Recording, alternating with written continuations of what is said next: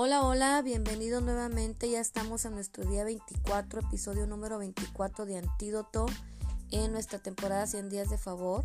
Seguimos avanzando, seguimos emocionados descubriendo más sobre el favor de Dios en nuestras vidas. El día de hoy, el título de nuestro tema es Incluye a Jesús en cada situación. En el episodio anterior estuvimos hablando de la presencia de Dios en nuestras vidas y cómo esa presencia de Dios es un regalo que Jesús nos hizo a través de su sacrificio. Y la presencia de Dios nunca nos deja y nunca nos abandona. Por eso hoy vamos a hablar cómo siendo conscientes de la presencia de Dios ya podemos visualizar que incluir a Jesús en cada situación de nuestra vida es lo que nos va a hacer disfrutar del amor de Dios. Porque hay veces que eh, incluimos a Jesús en ciertas partes de nuestra vida y en otras partes no somos tan conscientes de que Jesús ya está en nosotros, pero no lo tomamos en cuenta. El día de hoy vamos a ver lo que pasó con el pueblo de Israel. Y el pueblo de Israel había salido de la tierra de Egipto y había salido ahí por mano poderosa de Dios, pero a través de Moisés, se habían encontrado con el mar rojo y habían visto el poder de Dios abriendo ese mar rojo y ellos cruzar en seco hacia el otro lado y ser librado de los egipcios quienes venían detrás de ellos para matarlos.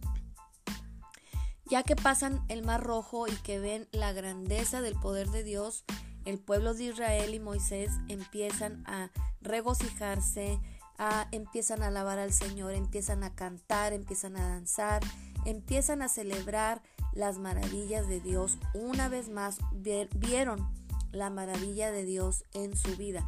Pero mira, quiero leerte en el capítulo 15 de Éxodo, en el versículo 22, lo que sucedió más adelante. Dice, e hizo Moisés que partiese Israel del mar rojo y salieron al desierto de Sur y anduvieron tres días por el desierto sin hallar agua y llegaron a Mara y no pudieron beber las aguas de Mara porque eran amargas. Por eso le pusieron el nombre de Mara, que quiere decir amargura. Entonces el pueblo murmuró contra Moisés y dijo, ¿qué hemos de beber? Y Moisés clamó a Jehová, y Jehová le mostró un árbol y lo echó en las aguas, y las aguas se endulzaron. Fíjate cómo el pueblo, a pesar de que había visto tantas maravillas de Dios una tras otra, una vez, otra vez. Llegaron a esta posición. Dios los acababa de librar de la mano de los egipcios en el Mar Rojo. Habían visto cómo Dios abrió el Mar Rojo en dos y ellos pudieron pasar en seco y ser librados de los egipcios.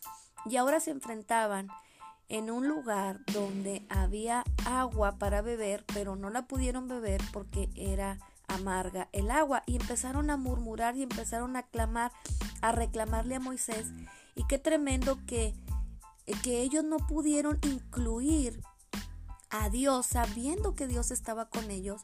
Ellos no pudieron ver cómo Dios una vez más iba a hacer que ellos no murieran en el desierto por falta de agua. Sin embargo se quejaron, sin embargo murmuraron, pero Moisés, quien sabía que podía contar con la presencia de Dios, ¿qué hizo? Clamó a Jehová y Jehová le mostró un árbol y lo echó en las aguas. Muchas veces nosotros, como hijos de Dios, no hemos sido tan conscientes de que la presencia de Dios ya está en nuestra vida de tal manera que no lo incluimos en todas las situaciones de nuestra vida. A veces, por nuestra propia manera de ser humana, queremos resolver los problemas por nuestras propias fuerzas y nos encontramos Tal vez podemos llegar a un punto en el que nos encontremos quejándonos y murmurando y creyendo, aún creyendo que Dios no está con nosotros o que Dios no quiere ayudarnos, pero hemos estado viendo que el favor de Dios nos ha estado revelando que Dios siempre está con nosotros y que su amor es incondicional. Y cuando hablo de incluirlo en todos los asuntos o en todas las situaciones, me estoy refiriendo a varias cosas.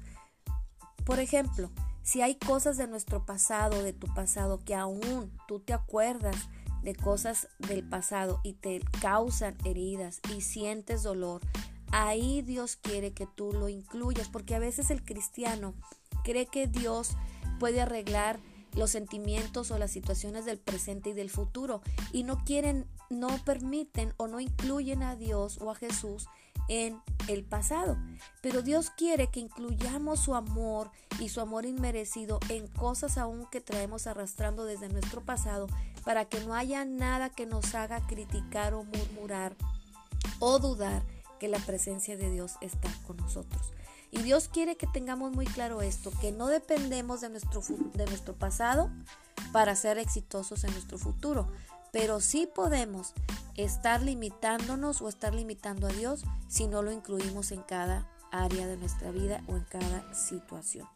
Por ejemplo, algo muy sencillo, cada vez que vamos a leer las escrituras, que leemos la Biblia, estamos siendo conscientes de que Jesús está con nosotros mientras leemos la palabra. Estamos siendo conscientes de que en el momento en que estamos leyendo las escrituras, estamos teniendo una relación entre Jesús y nosotros, hay una relación entre Él y nosotros, que Él nos está hablando en ese momento, que está sentado ahí con nosotros, que Él nos quiere revelar, que nos quiere explicar las escrituras, que Él quiere platicar con nosotros, o estamos solamente leyendo la palabra de Dios sin incluir a Jesús en el cuadro, sin incluir a Jesús en ese momento con nosotros.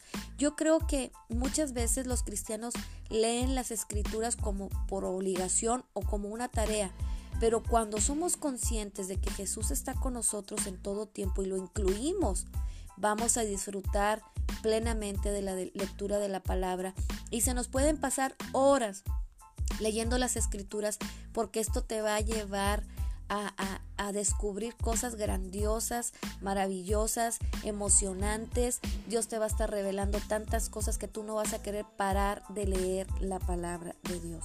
Pero necesitamos incluirlo. Mientras no incluyamos a Jesús en todas las cosas, mientras, mientras no aprendamos a hacer esto, vamos a estar haciendo cosas aún como creyentes por obligación o por tarea. Y regresamos al punto de no estar dependiendo del favor inmerecido de Dios. Y depender del favor inmerecido de Dios es no hacerlo con nuestras propias fuerzas, sino dejar que Dios nos bendiga en todo y sobre todo ser conscientes de su favor.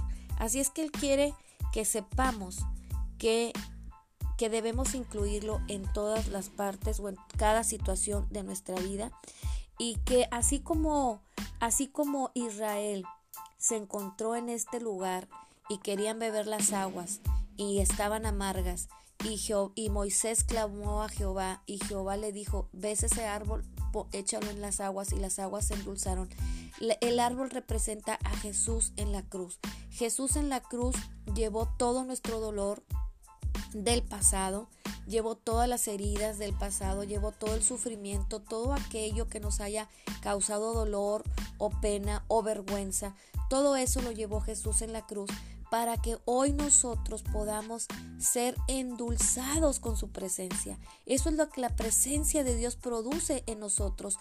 Dulzura, produce paz, produce bienestar, produce satisfacción.